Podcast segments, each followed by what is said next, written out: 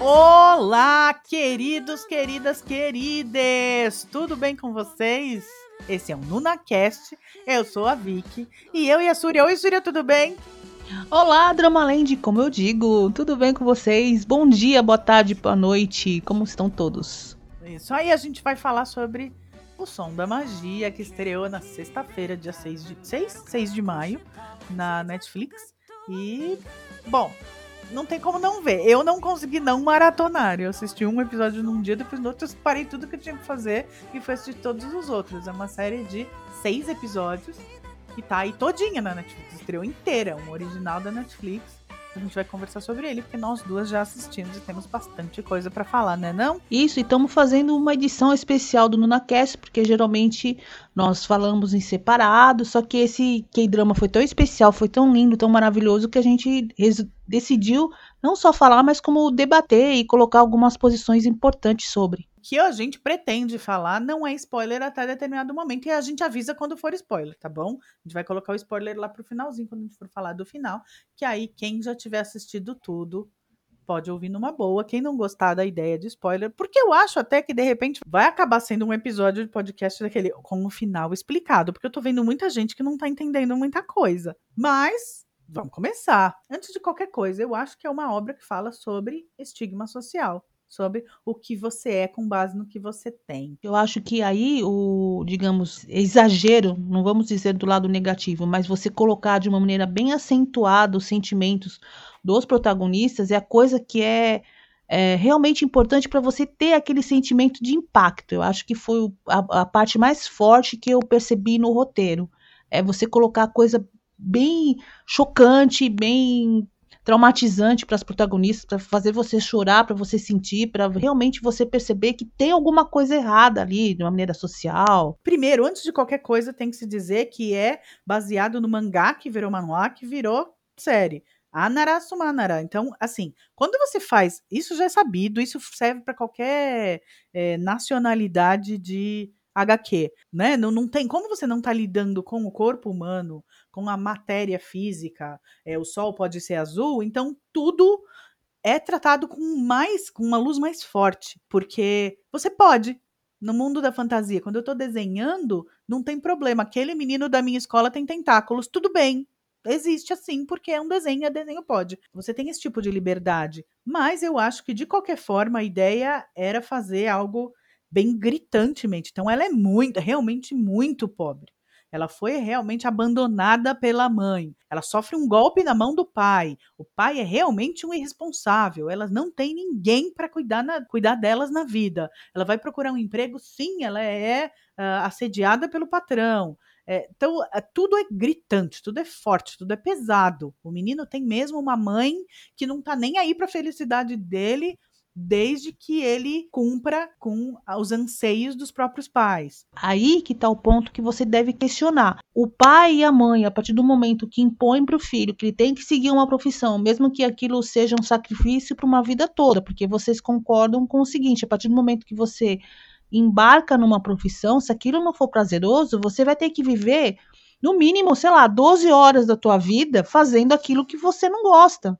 Então, é um sacrifício para uma vida inteira e muitas vezes você não consegue reverter. E muitas vezes, mesmo fazendo uma profissão que você gosta, muitas vezes você tenta voltar atrás por causa de algum motivo, sei lá, é, a profissão defasou, ou você precisa de uma profissão melhor, ou alguma coisa do tipo, e, nem, e mesmo assim, muitas vezes você não tem uma outra alternativa de voltar atrás. Então, imagina numa situação que você está querendo fazer alguma coisa que você não gosta por imposição social, uh, econômica, dos pais. E como a gente brinca, né? Mamãe não deixa, papai não quer. É, dentro de uma sociedade que exige muito, eu me lembro que as pessoas chegaram a falar: você não termina o colegial, você não é ninguém. Oi?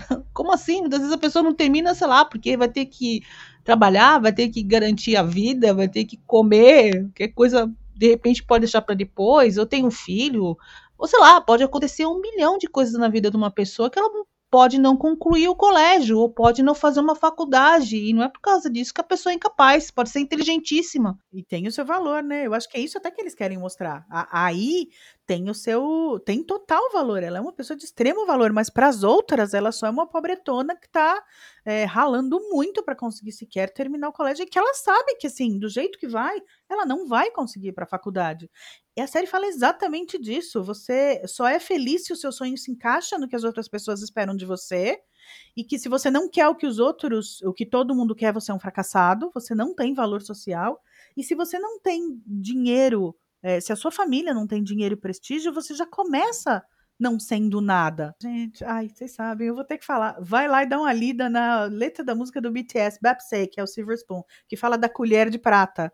É, é uma geração agora dessa molecada que os mais velhos falam que nasceu com a tal. Se fala em inglês, né? Da colher de prata na boca, ou seja, você já tem a vida ganha para você, é só você trilhar esse esse caminho. E não é assim. Na, na mitologia coreana, na, na, no folclore até, ficou é o corvo ou é um outro passarinho lá, mas eu não vou saber agora qual é, mas traduziram como corvo, e a cegonha.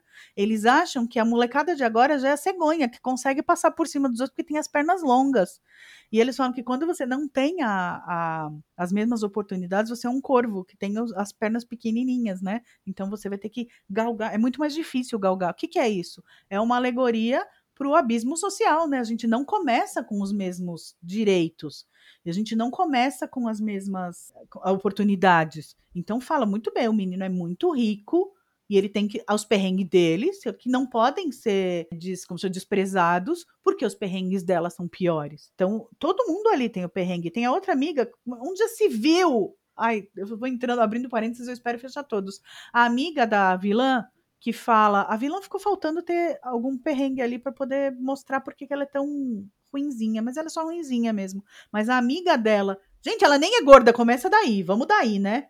E aí na parede da escola tá dizendo: as universidades têm portas estreitas, nós somos magros. Pois eu ia meter o pé na parede, porque a faculdade vai ter que me aceitar com a minha bunda do tamanho que é. Todo mundo tem os perrenguinhos ali, né? Isso, bem lembrado, Vicky, desse pedaço. Bem lembrado dessa cena. Pra uma gorda como eu, bateu. Eu ia falar: tá, eu vou entrar na faculdade com uma betoneira chutando a porta. Não tenho problema com isso, mas a faculdade vai me aceitar do jeito que eu sou. Exatamente. Mexeu comigo em todos os níveis essa série. Uma das coisas que eu quero questionar que me surpreendeu bastante, como questionamento social, gente. Não tô falando que o roteiro tá errado, que é ruim, não é isso, mas é, você acha uma, uma, nota no chão, uma sala, de, uma sala de aula tá vazia, não tem ninguém lá, você pega o dinheiro que tá no chão. Ela tinha necessidade de ter dinheiro. Ela tava morrendo de medo. Vocês vejam que a cena, ela levou ao limite a capacidade da menina. A menina tremia de uma maneira tão absurda que você realmente chega a questionar, gente, mas achar dinheiro no chão não é crime para ninguém.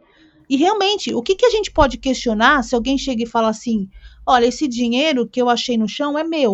Quem pode provar se o dinheiro é da pessoa ou não? Se a pessoa de repente podia estar tá de, olhando de longe, está vendo a outra pessoa pegar o dinheiro no chão e de sacanagem lá falar: Não, esse dinheiro é meu, porque já aconteceu comigo de eu pegar dinheiro no chão e outra pessoa falar que é dela. Eu falo assim: Pô, mas como é que você prova? Eu achei no chão, é teu. Você pode falar que é teu, mas pode ser que não seja também. Então, a menina ela não tinha força o suficiente para questionar isso. Você leva esse extremismo justamente para você é, o quê? Questionar sobre isso.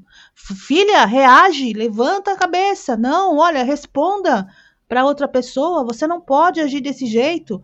Então, eu acho que nesse ponto eu não vejo como negativo. Eu acho que realmente a obra é, tratou muito bem. Vamos colocar no extremo para você, do outro lado, como espectador, questionar o que você faria numa situação dessa e como você reagiria no lugar da menina? O que, que ela tem que fazer para ela conseguir superar esse obstáculo? E não, esse foi um dos vários que foram apresentados, né, em vários momentos. É, eles mostram muito a, se você tem firmeza de caráter, né? Isso a gente vê no Save Me, no personagem do Don Shu, que é do meu lindo Don Wan, no principalmente é o que permeia Itaewon Class, o caráter inquebrável do Park Seroí. É a tônica, que também os dois, não por acaso, também são baseados em webtoons. Então eles jogam realmente uma luz muito forte. Vamos ver se você quebra. É, o, é a história do Jó. Eu vou colocar um monte de obstáculo na tua frente e vamos ver se a sua fé, a sua força, o seu caráter são mesmo inquebrantáveis. O que no Exatamente. caso da aí são mesmo. Eu não sei, eu interpretei aquela cena como eu acho que a câmera teria que ter mostrado a vilãzinha, não peguei o nome, do, do outro lado ali olhando para ver se não é. Olha, eu vou falar que esse dinheiro é meu. Então, o dinheiro era dela. Então, eu acho que ela ficou tremendo porque ela falou: dane-se, eu peguei e eu não vou devolver. Então, no fim das contas, é roubo. Mas eu acho que é o quanto a necessidade baseia né, as atitudes das pessoas. Eu acho até que se ela não tivesse necessidade, e aí vai é, uma marca forte desse roteiro, por exemplo, a menina do. A própria menina, a vilãzinha, a Ruivinha, ela não chegou no mágico com vontade de aprender mágica. O, os outros dois que tinham a necessidade de fantasia na vida deles, que era o Irdan e a Ai, é, esses dois chegaram com uma. A abordagem deles foi mais inocente. Eu quero conhecer a fantasia que você tem para me proporcionar. A Ruivinha só viu maldade. Ela queria pôr uma câmera para ver o que é que estava acontecendo ali dentro, que só pode ter maldade. Então, o mágico é meio o que vai no coração de cada um, né? o que vai na alma de cada um. É, e, e mais um dos mil motivos porque eu realmente amei, amei essa série. Olha, tinha episódios, final de episódio que eu falava, olha, ainda bem que a Netflix passa pro próximo, porque eu tô aqui sem ação. Eles falam, né, se você tem problema e dívida e sei lá, você é uma pessoa ruim. Então, o rico, num um primeiro olhar, o rico é sempre bom e o pobre é sempre ruim. Fez alguma coisa para estar tá nessa, ou o pobre é que é o ladrão, se tiver duas pessoas ali, só pode ter sido pobre. Você vê. Ah, mostra bem forte isso. Na hora que a menina ah, sei lá, que postam, né? Foi ela, no final das coisas a gente vai descobrir, que postaram o, o dinheiro sendo trocado de mãos. Você vê duas mãos e dinheiro no meio. Por que, que ninguém pensa que é o menino que tá corrompendo a menina? Só pensa o contrário. Exatamente né? Que ela estava chantageando ele, que ela. Não, só passa pela cabeça de todo mundo é que a pobre tá errada e que tá pervertendo o menino bonzinho, o menino. Não, exatamente. Rico. Por isso que eu, que eu pontuei que eles levam ao extremo, né? De você. Da menina ficar em pânico porque ele tava dando dinheiro para ela. Sendo que ele tava numa boa atitude. Ah, agora eu. Gente, hora de spoiler. spoiler.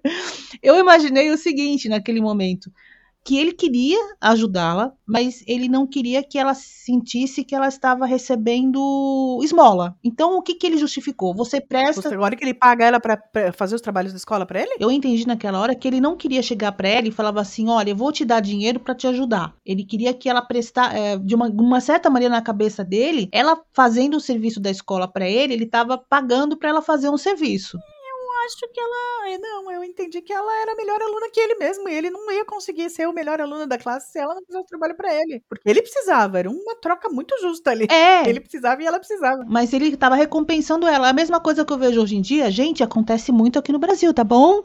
As pessoas pagam TCC e pagam muito. Olha, você faz o trabalho para mim e eu te pago, beleza? Beleza. Exato. Ele precisava, mas não porque ele tava ajudando. Eu não acho que foi do bom coração dele. A primeira coisa que ele pediu, eu te pago para você ir mal, na, não tão bem na prova, para eu ficar em primeiro lugar. Ele precisava por causa do pai e da mãe dele. É, então eu não acho que foi, ah, eu como eu sou bonzinho. É, mas é até que ela questionou ele, né? Você tirou todas as boas notas, pra que você pediu isso para mim? Porque ele não acreditava nele sozinho. Mas ele sabe que ela era melhor aluna que ele, principalmente em matemática. Ele sabe que ela era melhor. Não acho que. Eu acho que depois ele vai ficando fofo. Ele não é uma má pessoa, mas eu acho que ele vai entendendo quais são os perrengues dela. Ele foi criando empatia ao longo do, do enredo.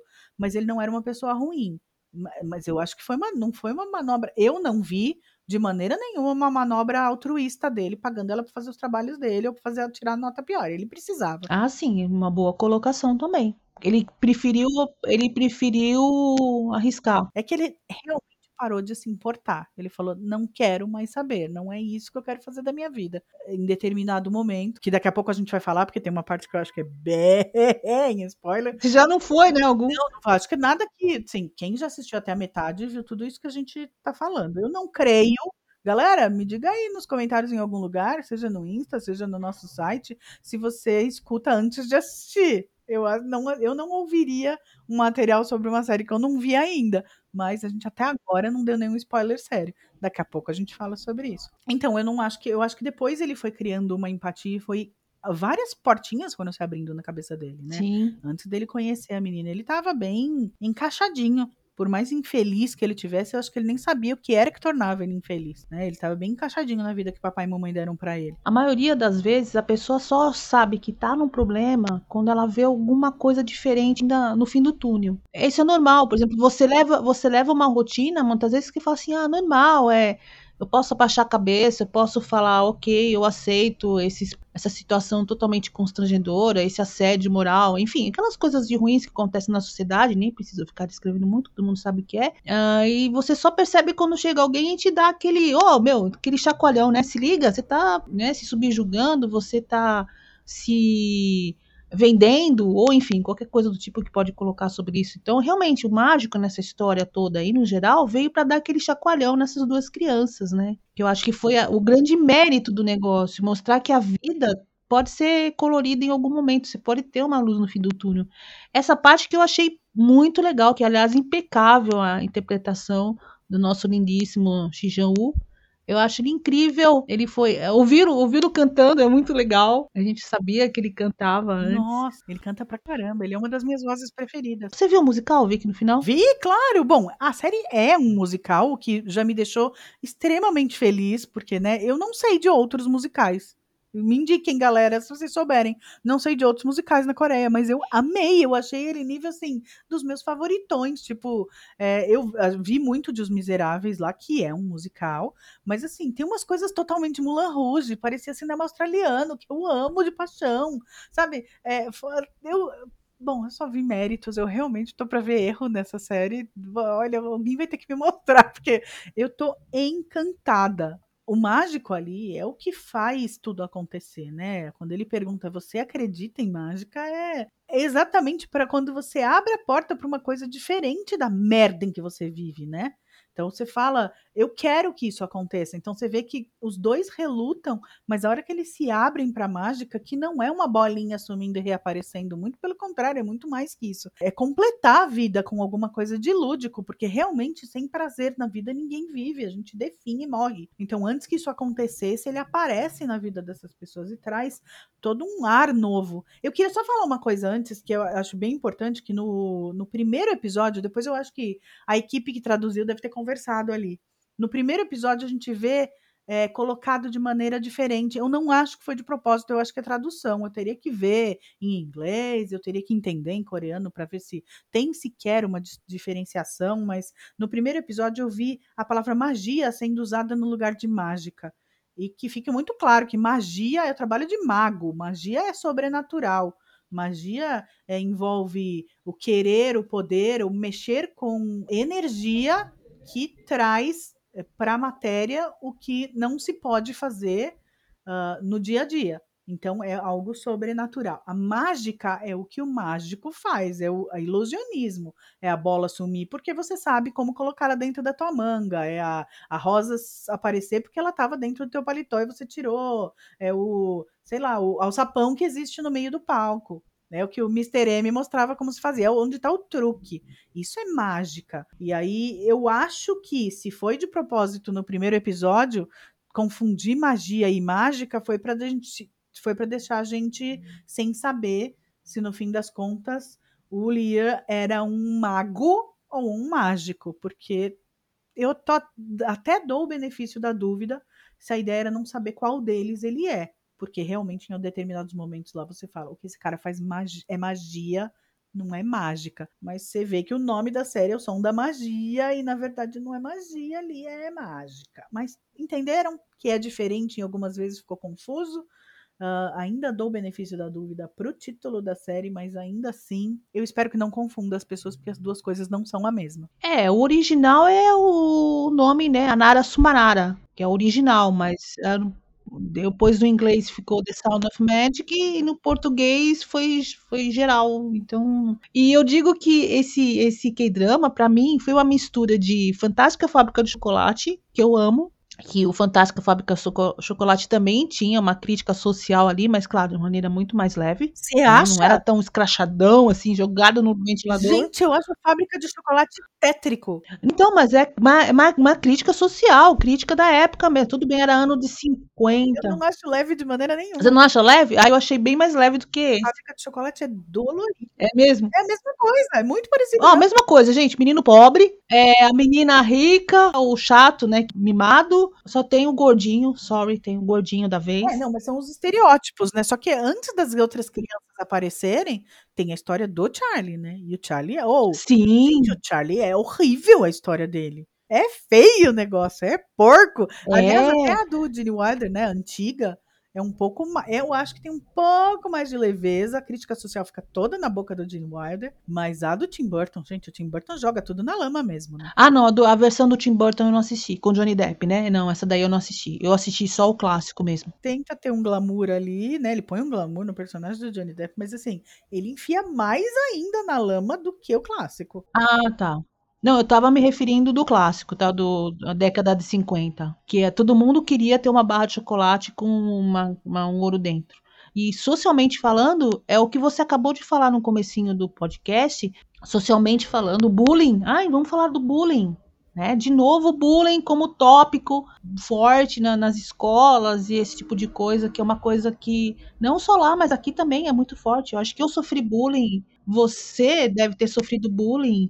Porque as crianças conseguem ser muito cruéis, né? Então o bullying tá pre... na humanidade, ele existe. Até hoje, e, e, e você vê que foi o extremo que não somente o bullying dentro da sala de aula, mas você vê, mesmo ele como adulto, ele estava sofrendo ainda preconceito por ele ser Na mágico. verdade é por ele ser não ser o que as pessoas esperam de você, né? Pois é, então você vê que mesmo ele sendo um adulto, você pode falar assim, ah, mas bullying, preconceito é coisa de adolescente. Não, ali mesmo, socialmente, os policiais ainda estavam colocando o dedo na cara dele.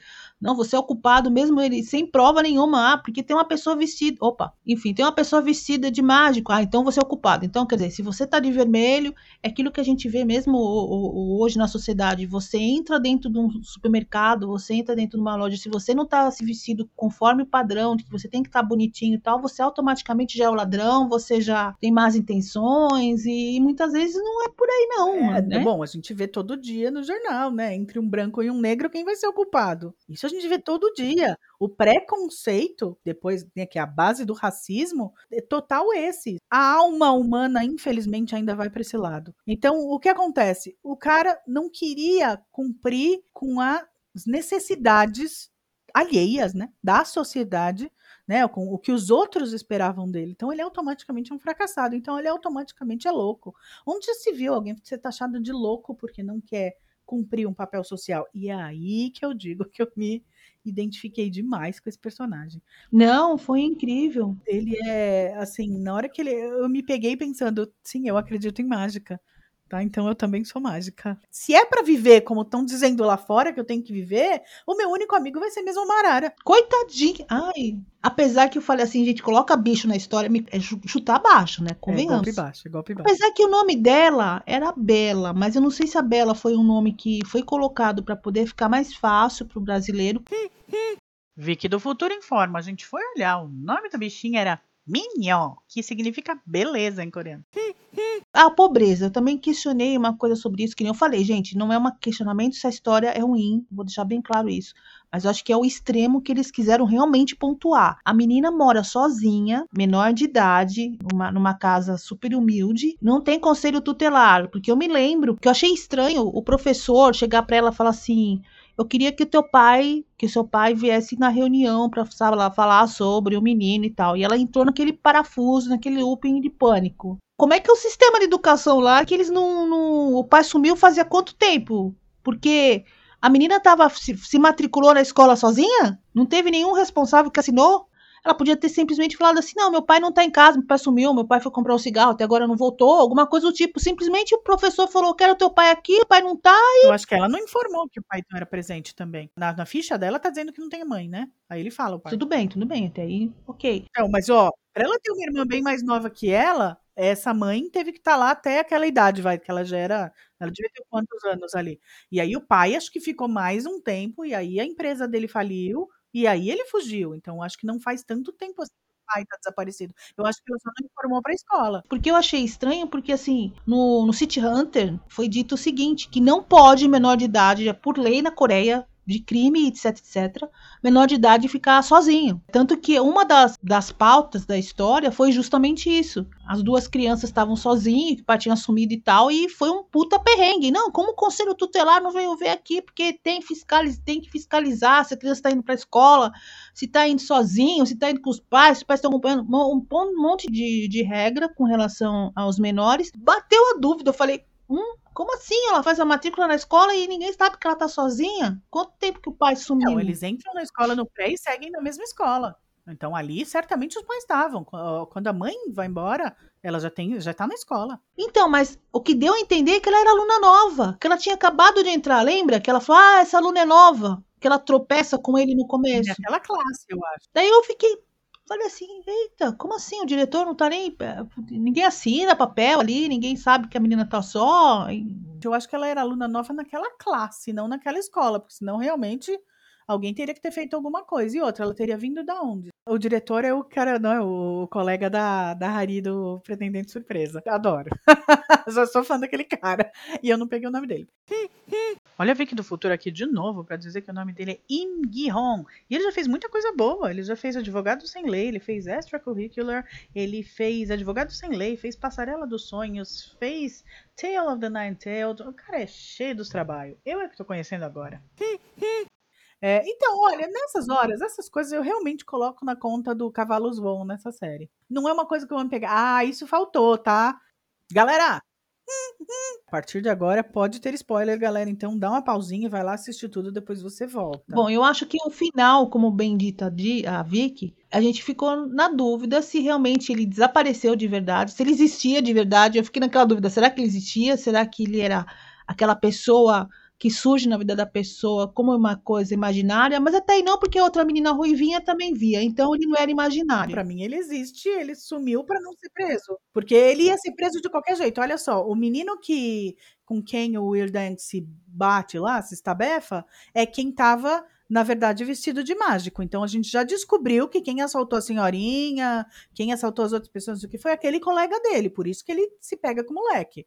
Você não sabe do que você está falando, só que o moleque é socado também, e é a hora que ele acorda para a vida. Então já sabemos que os fatos isolados foi aquele outro cara. E a morte da menina foi o dono do, da loja de conveniência onde ela trabalhava. Então, quer dizer, ele é completamente inocente, mas também temos, na dramaturgia da Coreia, o eles já fecharam o inquérito deles lá, e para eles, ele é o culpado. O Rio Minhoca é quem fez na cabeça deles. Então ele é procurado. Então eu acho que ele fugiu, mas ele é um mágico de verdade. Eu acho que ele esteve ali o tempo todo, ele é uma pessoa real, ele é um cara que fazia mágica e em determinados momentos ele fazia magia no sentido de que o mágico normalmente tem um conhecimento de hipnose ou um conhecimento de é, como chama alteração da consciência, porque o mágico faz isso. No começo de todo número, o mágico faz, é, ele tem manobras que ele faz que ele encanta o público para o público deixar de ser crítico. Então ele é um ilusionista, que nem, sei lá, o Houdini, ou que nem todos os grandes mágicos que a gente conheceu na vida. É mais do que fazer a bolinha desaparecer,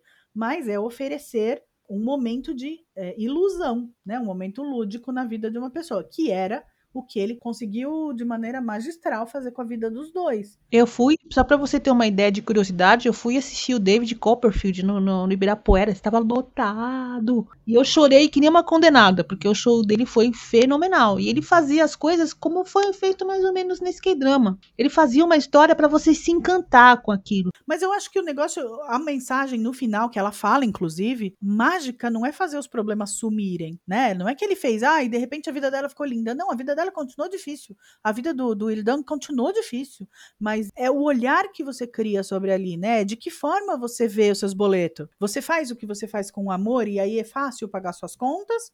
Ou você é rico, porém faz as coisas com tamanho sacrifício porque você não vive a vida que você queria?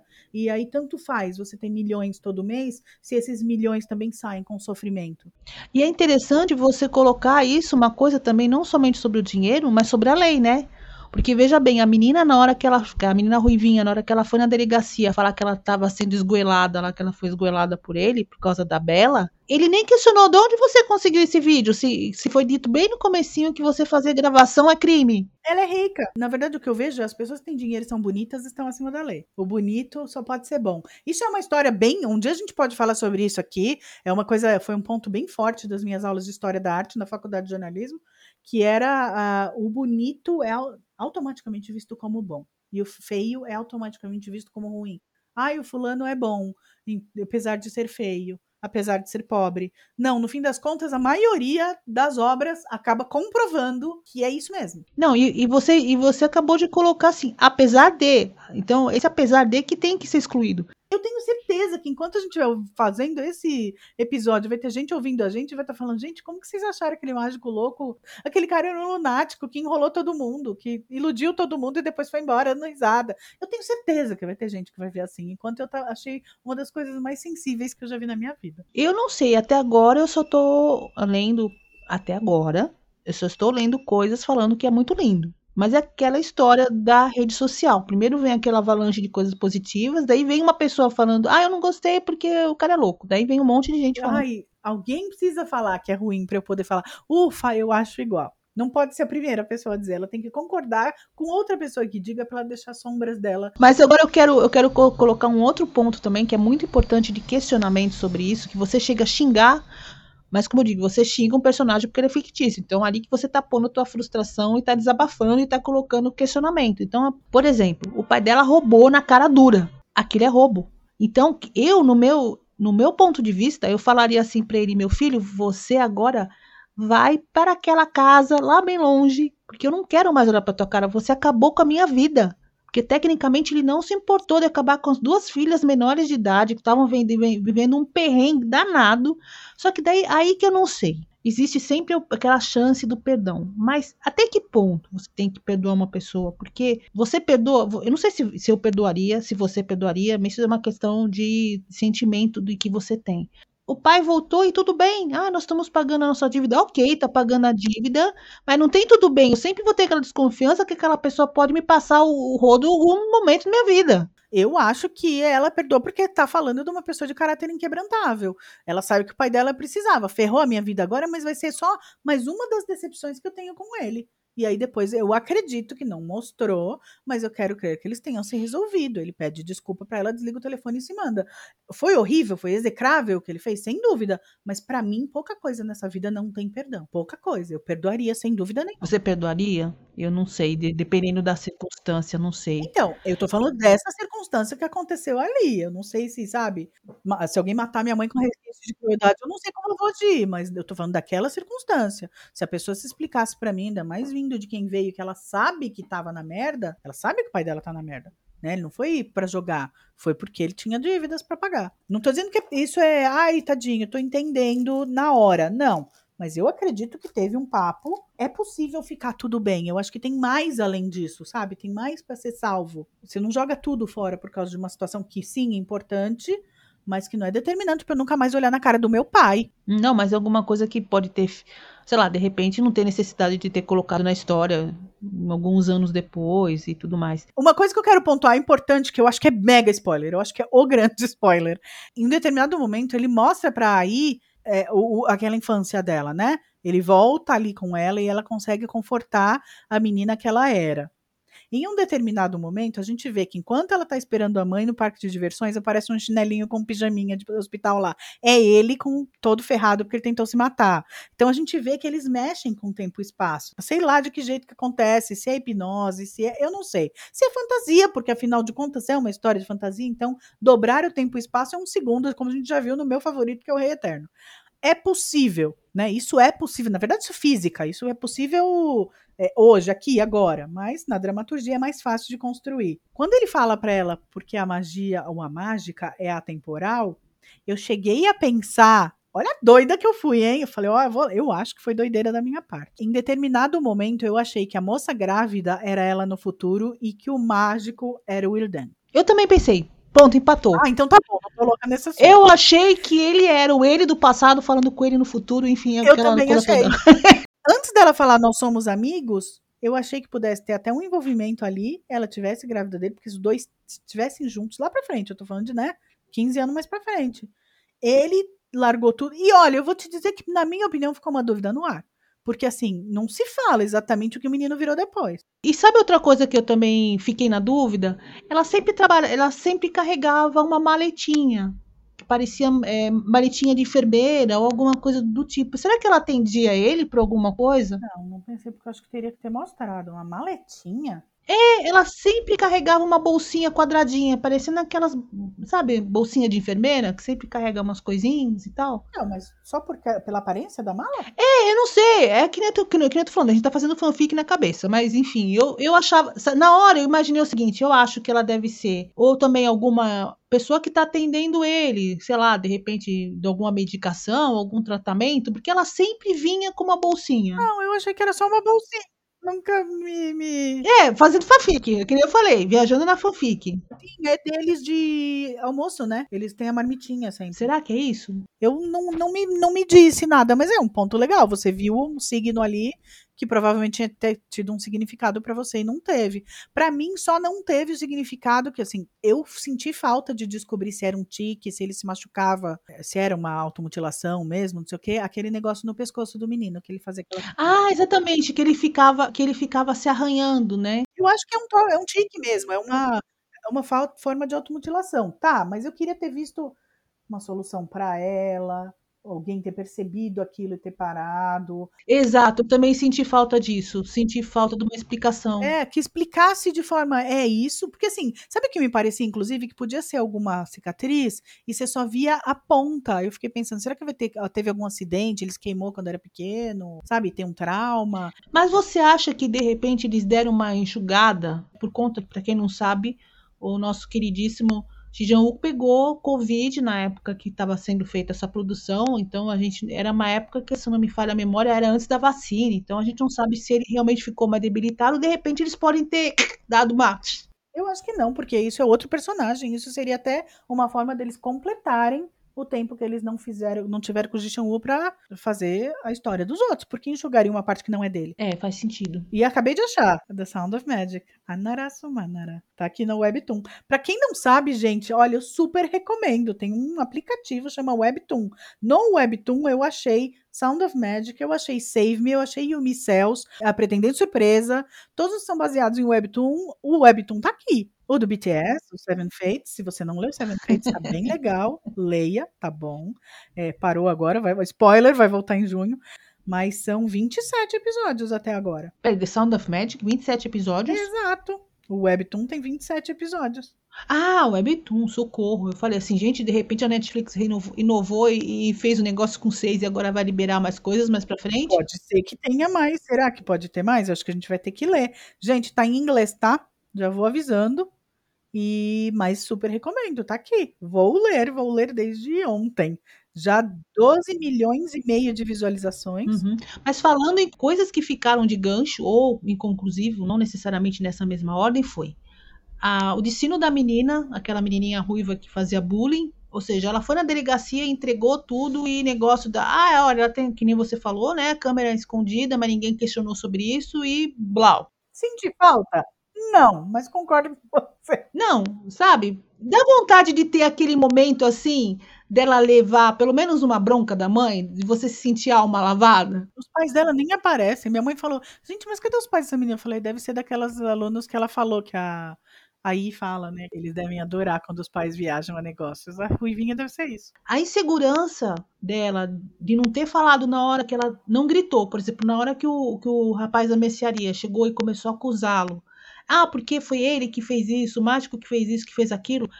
Ela estava tão encolhida na, no medo dela que eu, eu, eu, como sou uma pessoa que eu não gosto de injustiça, eu teria gritado ao mundo inteiro, falado assim, ah, você é um filho da mãe, você tentou me estuprar ali no momento e tal, você fica acusando o cara que é inocente. Eu gritaria, eu gritaria. Sim, a personagem não gritou. Pois é. A personagem não fez. Então o questionamento ali era, Filha, grita, você está deixando passar a oportunidade de você é, inocentar uma pessoa que só fez um bem para você. Aquele momento que ela não falou nada, ela podia ter gritado sim. Por quê? O que, o que, que eu questiono naquele momento? Que é a parte social que a gente está falando sempre sobre esse K-drama. Ser pobre não é crime. O meu ponto de vista é com base no personagem, não do que eu faria. A Viviane também não, caria, não calaria a boca, não. Mas a personagem foi mostrado tantas vezes o quanto ela foi massacrada socialmente. É, ela não, quando ela falou pro, pro diretor, quando, por que, que ela estava sendo paga, ah, nós temos um acordo. Ela não falou a verdade pro, pro professor, ela não entregou ele. É o que ele falou, você devia ter me entregado, você devia ter falado que eu fui um canalha, você devia ter falado que eu paguei para você fazer os meus trabalhos, eu tinha que ter sido expulso da escola. E não, o que, que ela fala pro diretor? Que ele estava me dando dinheiro porque ele estava me ajudando. Então ela, a pessoa é massacrada socialmente de tantas formas que na hora que ela tem uma liberdade, eh, aparece uma oportunidade para ela abrir a boca e ser o que ela pode ser, ela não vai aproveitar essa oportunidade, ela vai continuar pensando que ela continua sendo massacrada. Foi o meu ver, ver com a personagem, né? Uma atitude coerente com a personagem. O que mais que a gente vai falar? O que, o que me marcou, o que me tocou, o que me fez ver como uma obra extremamente sensível, bem construída. É, tô dizendo agora, né? Eu não li ainda, depois que eu ler, a gente pode até regravar tudo, não importa, mas eu vou ler o, o original. O mágico conversa com todos, a gente se identifica com o mágico, todas aquelas pessoas que não são o que a sociedade espera que a gente seja. Exatamente que não são o, o, carneirinho, né? Que não vão seguir o rebanho, que não, que se recusam a ser o que todo mundo é, que não tem problema de olhar para aquele lugar onde todo mundo está na sombra e falar sinto muito, eu não faço parte disso, eu sou outra luz. Eu sou um mágico de verdade. Então eu vi que o que eu tirei disso é eu sou mágica de verdade. Eu chorei por horas depois dessa série. Eu tenho certeza que eu vou ver de novo. Eu tenho certeza que várias das músicas vão fazer parte da minha playlist diária. É, eu sei que entrou de uma forma na minha cabeça que eu, de novo, eu quero pegar as letras em coreano, Anarasumanarai, eu quero fazer uma tatuagem que é para lembrar todo dia que eu acredito em mágica e que eu sou aquele mágico. Aquilo me tocou dessa forma. Eu tô chorando de novo. Acredito. É, eu achei o seguinte também, né? A morte da Bela foi tocante porque, assim, o animal era o único que compreendia ele, digamos assim, fora, né? Assim, era a Bela. Era a única amiga. única amiga dele. E em termos de roteiro, ela precisava é, precisava morrer porque ele não tem como fugir com uma arara vermelha, né? Ah, sim. Se não fosse porque a Ruivinha conversa, todo mundo, na verdade, conversa com ela, eu, a arara eu fiquei pensando se existia de verdade.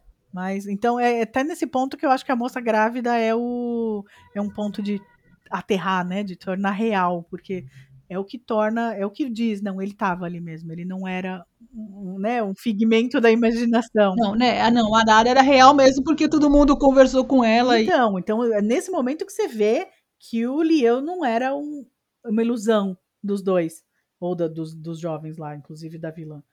Eu acredito que ele podia ter ido pro porão. Sem dúvida nenhuma, ele foi pro porão. Ele foi para o sapão, é. Ele foi para aquele sapão, ele era um ilusionista.